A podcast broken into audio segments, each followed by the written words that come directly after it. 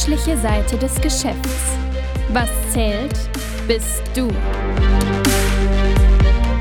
Predictor geht die Herausforderungen für Unternehmen im digitalen Zeitalter an und rückt menschliche Verhaltensweisen und individuelle Stärken in den Mittelpunkt.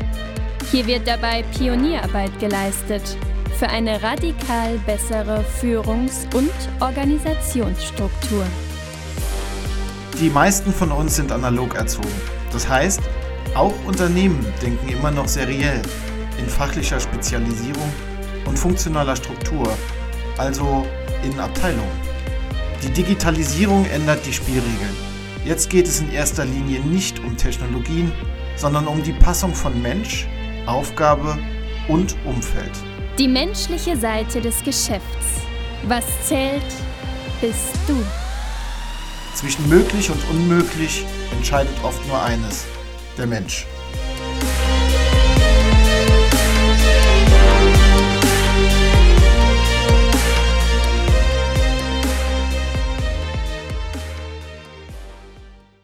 Ja, herzlich willkommen und guten Tag.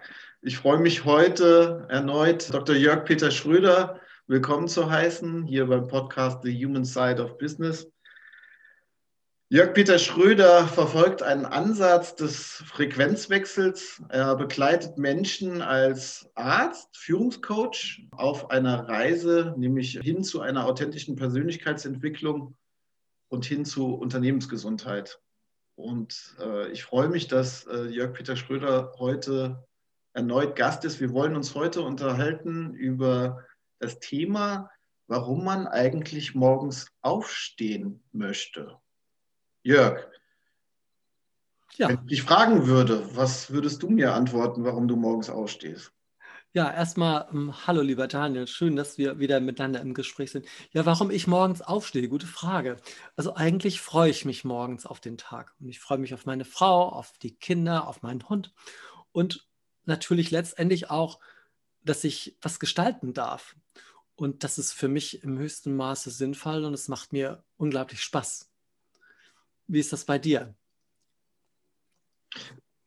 Ich würde sagen, ähm, in der Konstellation und sogar in der Reihenfolge kann ich das nur unterschreiben.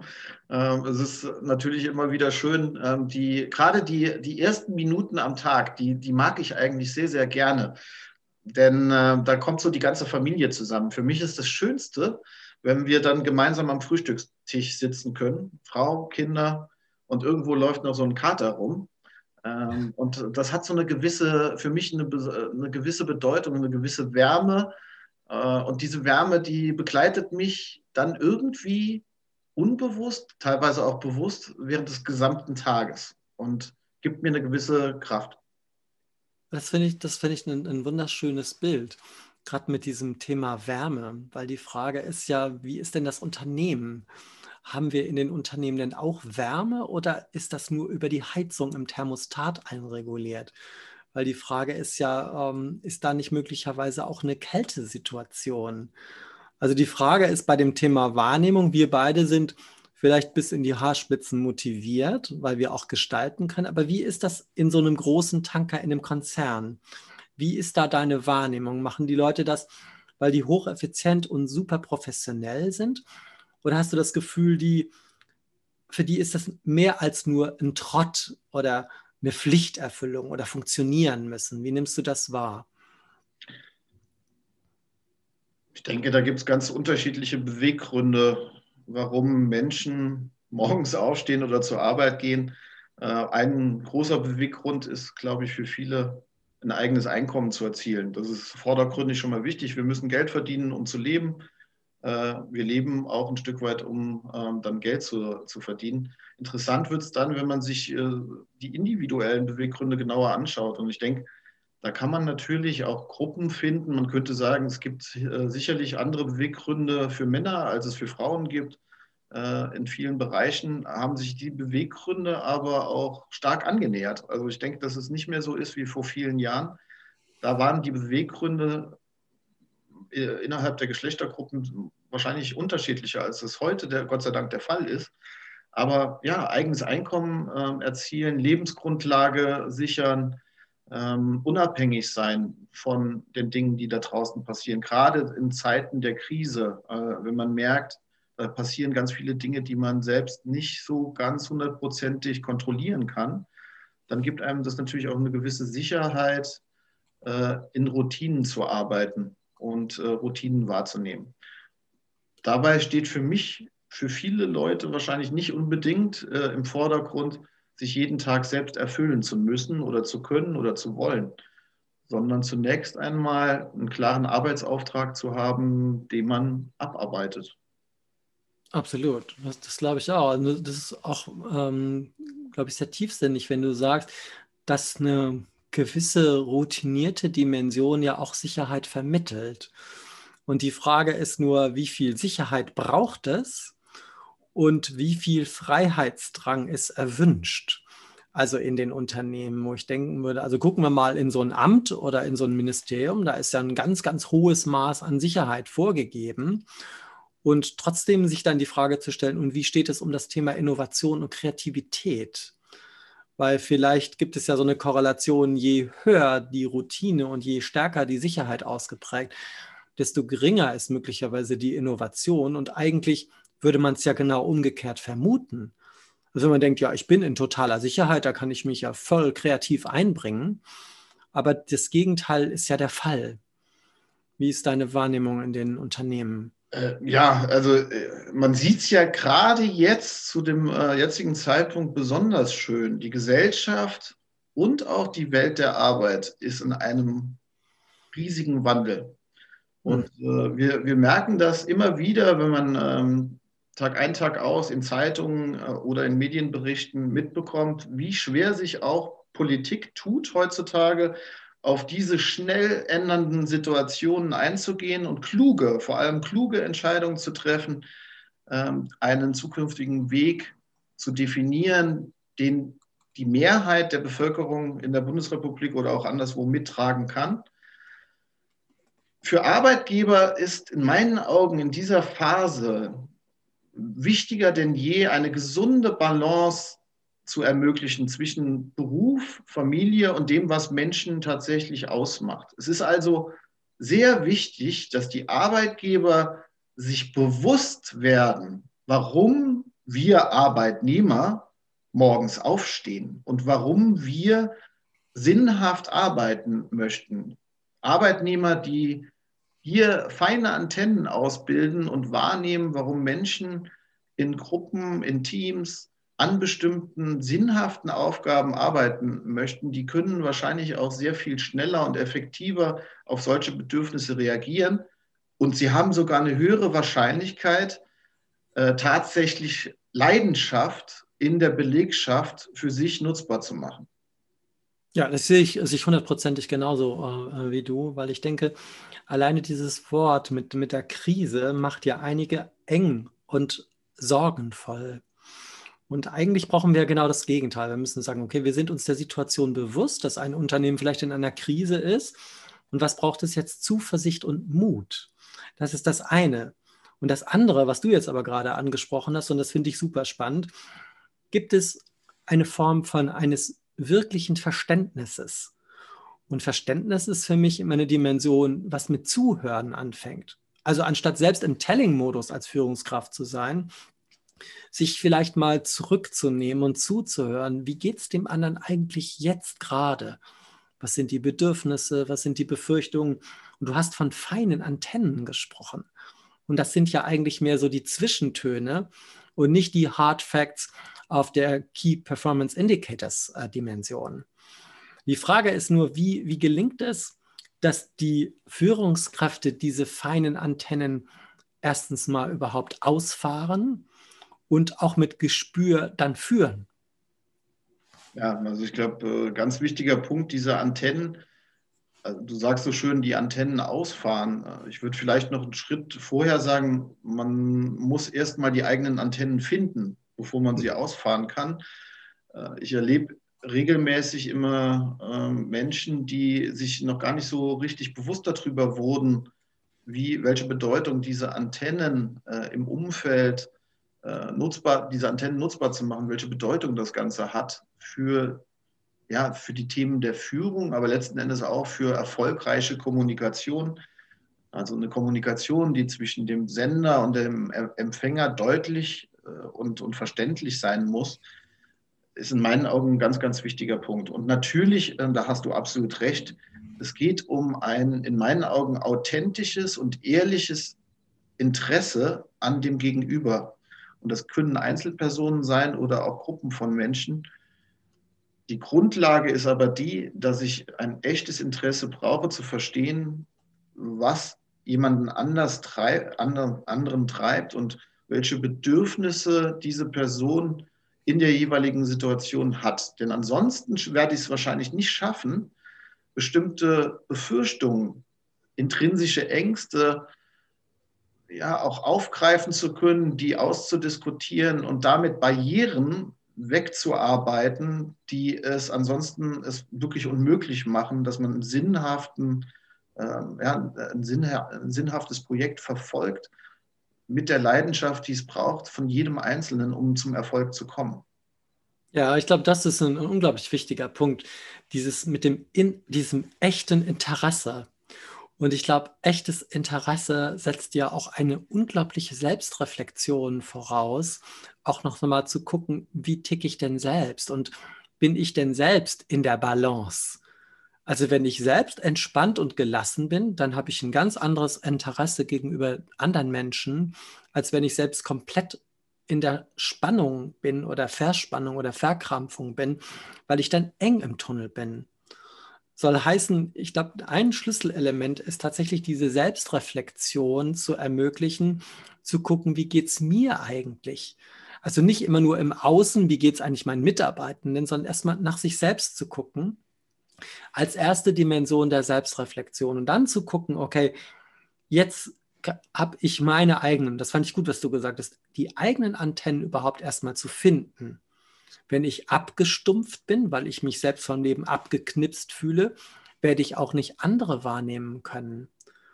Ja. Und ich glaube, der, der, zweite Aspekt, den du angesprochen hast, dieses alte Modell mit diesem Sender und Empfänger, das hat ja so was Technokratisches. Und ich glaube, diese, diese Kommunikation, von der du gesprochen hast, mit diesen feinen Antennen, das ist ja was hochgradig bidirektionales, wo selbstverständlich immer beide Seiten gleichzeitig auch kommunizieren. Verbal und nonverbal.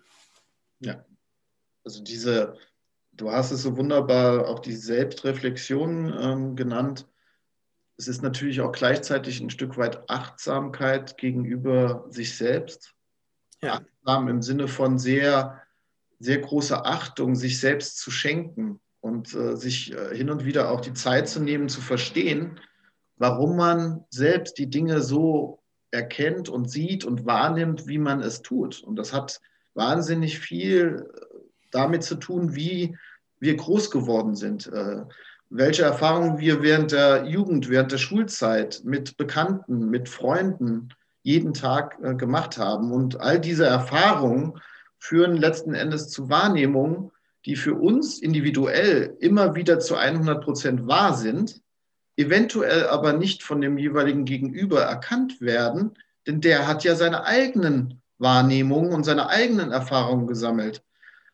Soll heißen, im Hinblick auf Firmen und äh, Führungskräfte ist in meinen Augen eins ganz wichtig, das Bewusstsein, die Achtsamkeit für sich selbst zu haben im ersten Schritt und dann das Bewusstsein auszuprägen dafür, dass eben der Blickwinkel des jeweils gegenüber von mir äh, stehenden Gesprächspartners ein ganz anderer sein kann als mein eigener. Also muss ich auch versuchen zu verstehen, warum mein Gesprächspartner oder meine Gesprächspartnerin die Dinge so sieht, wie sie sie sieht. Denn wenn ich das verstanden habe, dann kann ich ganz andere Worte äh, oder Lösungsansätze finden, um äh, auf ein gemeinsames Ziel hinzuarbeiten.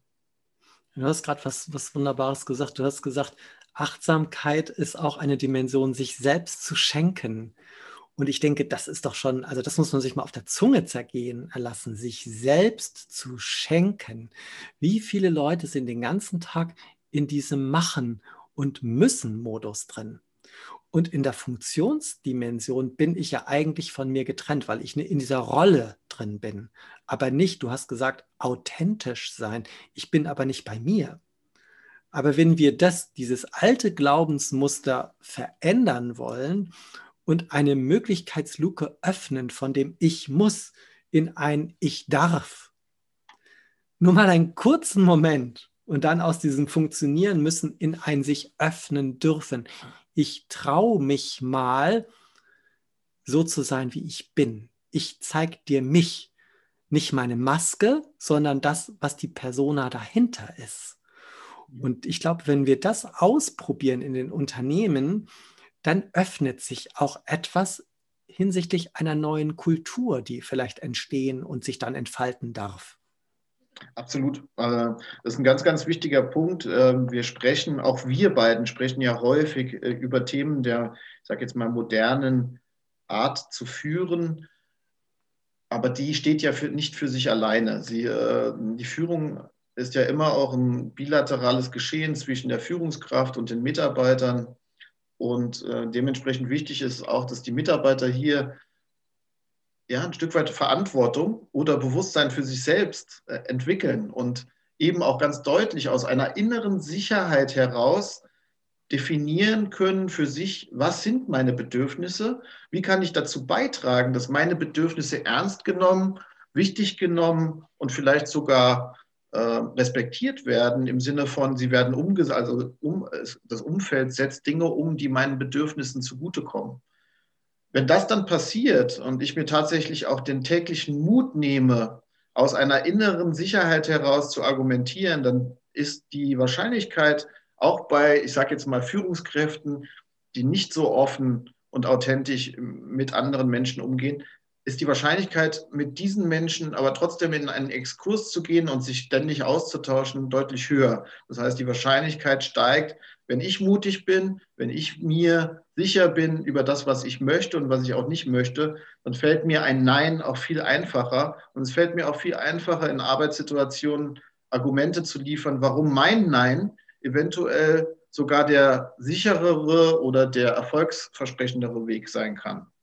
Absolut. Und ich denke, das, was du gerade gesagt hast, alleine diesen Satz, ich bin mir sicher, setzt ja voraus, dass ich bei mir bin. Dazu sagen, also ich angedockt an meinen Kern, das ist für mich Kernkompetenz.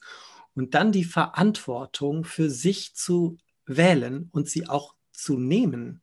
Zu sagen, ich bin selbst und eigenverantwortlich und bin nicht abhängig von irgendwas und bin das Opfer sondern ich kann immer in die Gestaltungsdimension reingehen. Und wenn wir das Schritt für Schritt machen, dann verändert sich Haltung und damit Team Spirit und letztendlich Unternehmenskultur. Und die ist stark abhängig vom Unternehmen selbst. Ähm, wir hatten eben ja auch schon die Diskussion darüber, dass es ganz wichtig sein wird und auch heute schon ist, dass Unternehmen noch besser darin werden, wahrzunehmen, was die Bedürfnisse der Belegschaft tatsächlich sind. Das würde sich auszahlen, nicht, auf, nicht nur auf der Basis der Zwischenmensch, zwischenmenschlichen Zusammenkunft, sondern eben auch bei der individuellen Projektumsetzung, bei der Erreichung von Zielen. Denn man hat hier ein, ein, eine größere Schnittfläche von Menschen, die vielleicht die Ziele verstanden haben oder verstehen durften, die ihre eigene Leidenschaft einbringen können, Ideen, Kreativität, Problemlösungsfähigkeit, vielleicht sogar veränderungskompetent werden durch diese Diskussion und dann äh, einfach mehr machen als nur Aufgaben erledigen, denn sie bringen sich ein. Und Menschen, die sich einbringen, die lösen nicht nur Probleme, sondern sie sorgen dafür, dass Probleme zukünftig gar nicht mehr auftreten.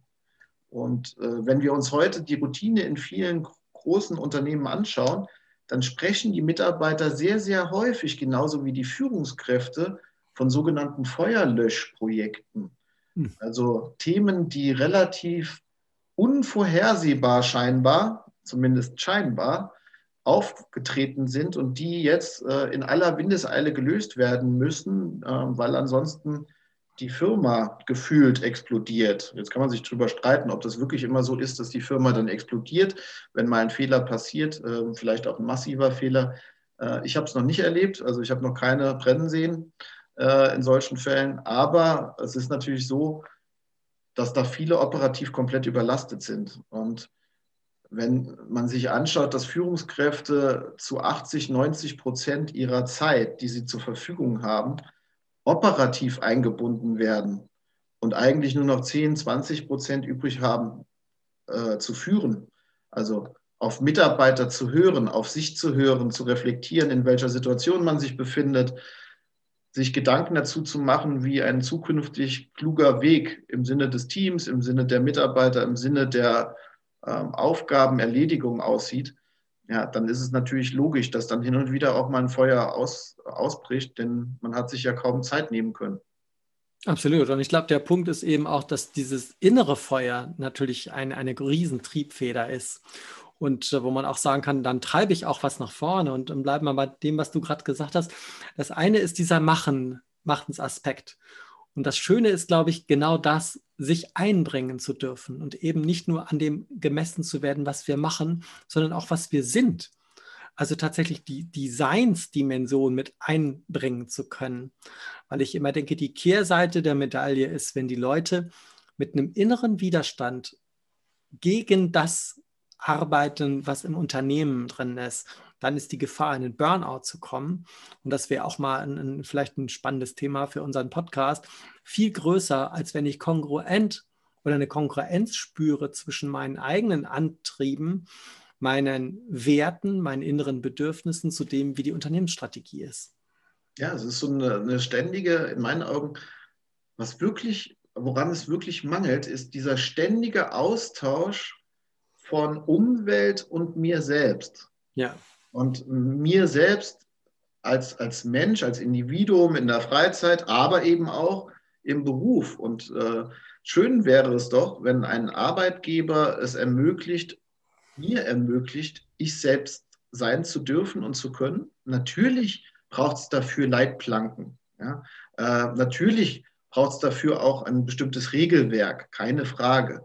Doch innerhalb dieser Leitplanken gibt es immer noch genügend Platz, um für jeden Einzelnen äh, ein Stück weit Freiraum zu schaffen, sich selbst wiederzufinden und trotzdem auf der gleichen Fahrbahn zu bleiben und hinzuarbeiten mit dem Unternehmen gemeinsam auf ein klares Ziel.